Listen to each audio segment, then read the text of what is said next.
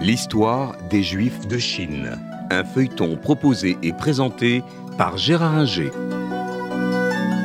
Bonjour. Nous avons vu dans le dernier épisode des Juifs euh, venus euh, du monde méditerranéen s'installer en Chine à Kaifeng et pratiquer un judaïsme traditionnel, mais de plus en plus ouvert à la culture chinoise et de plus en plus, euh, si je puis dire, métissé, parce que les mariages mixtes sont autorisés. Un juif a le droit d'épouser une femme chinoise, mais pas l'inverse. Un chinois n'a pas le droit d'épouser une femme juive.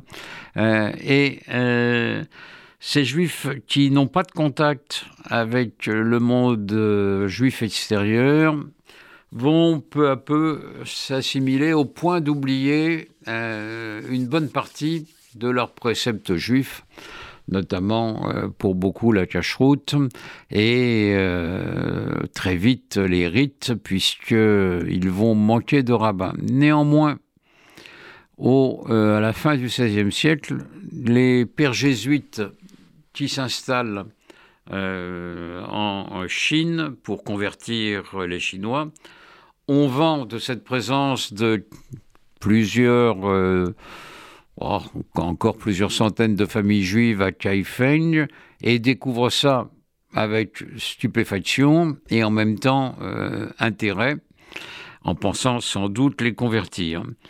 Euh, le père Matteo Ricci, qui est euh, le jésuite qui a rendu compte de ses voyages et missions en Chine de manière la plus large, en parle et au XVIIIe siècle, euh, le père Domange, euh, qui est euh, lui aussi jésuite d'origine française, va étudier de près ces juifs qui, avec le temps, sont de moins en moins juifs et de plus en plus chinois, mais il réussit quand même à retrouver des juifs qui sont conscients de leurs ancêtres, mais qui pour le reste sont de plus en plus euh, judaïsés. Ces juifs vont quand même avoir conscience de leur judaïsme jusqu'à aujourd'hui, pour beaucoup d'entre eux, pas tous, pour beaucoup d'entre eux, euh, jusqu'au 19e euh, et 20e siècle. Et aujourd'hui, on trouve encore des juifs d'origine euh, Kaifeng, si je puis dire, des Kaifennois, euh, qui, euh, aidés par des rabbins, qui depuis la fin des années 1980 peuvent, peuvent venir en Chine et achever ou rappeler leur judaïsme à ces juifs de Kaifeng, eh bien, euh, ces rabbins vont euh, rejudaïser assez largement euh, les quelques centaines de juifs qui restent, dont certains sont partis en Israël, dont d'autres vivent en Chine en pratiquant à nouveau un judaïsme traditionnel, ou de plus en plus traditionnel, en retrouvant des liens avec euh, le monde juif dans euh, son ensemble.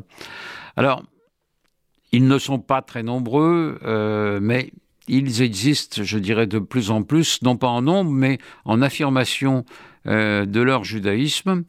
Et il y a des légendes qui courent comme quoi euh, Liu Shaoxi, qui fut président euh, de la République populaire de Chine euh, sous Mao au début des années 1960, serait un descendant des Juifs de Kaifeng.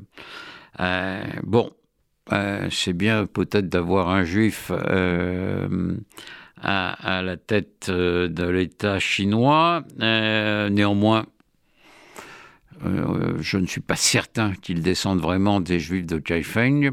on n'a pas de preuves formelles. Lui-même cachait peut-être un peu ses origines parce que euh, la République populaire de Chine euh, et Israël n'avaient pas de relations diplomatiques et, Mao Tse-tung et ses dirigeants, les dirigeants proches de lui considéraient qu'Israël était un État à la solde des États-Unis.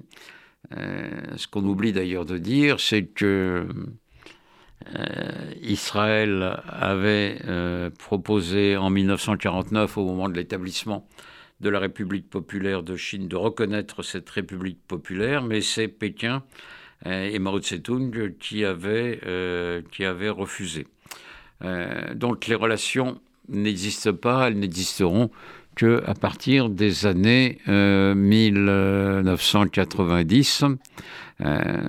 et donc, à, à l'époque de Liu Xiaoxi, il est difficile de savoir si c'est vraiment un juif de Kaifeng ou pas.